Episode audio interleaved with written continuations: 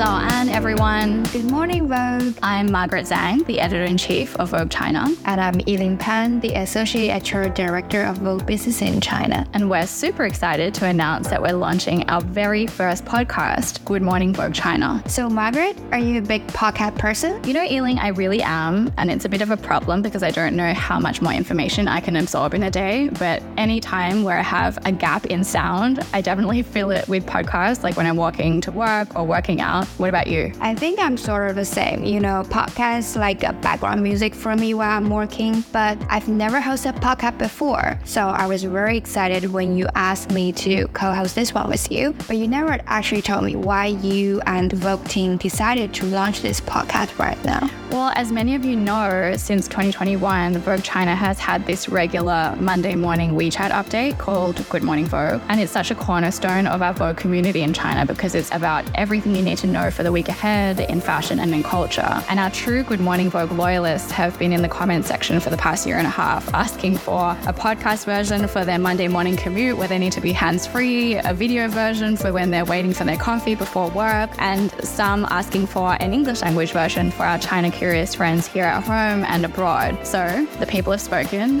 and we felt like it was finally time. So, aside from this English version that you're listening to right now, we'll also be releasing Mandarin versions of each episode. Of course, it's not going to be exactly the same content because of the vastly different local and global cultural context, but for our bilingual friends, you should definitely listen to both for the full picture. Yeah, absolutely. I mean, Vogue has always looked at global culture through the lens of fashion for the past 130 years, and we have such a dynamic slate of global Vogue editions who are carrying this legacy in their respective territories. So, on this podcast, we're really going to be taking a deeper dive into creative culture here on the ground in China with some very special guests each episode, ranging from industry giants that you've always wanted to hear from and upcoming fashion disruptors, both at home and abroad. We'll also be lifting the curtain on how the Vogue teams here in Beijing and Shanghai put together Vogue China stories and a cultural initiatives year round. This is definitely the place where you'll be getting some unprecedented access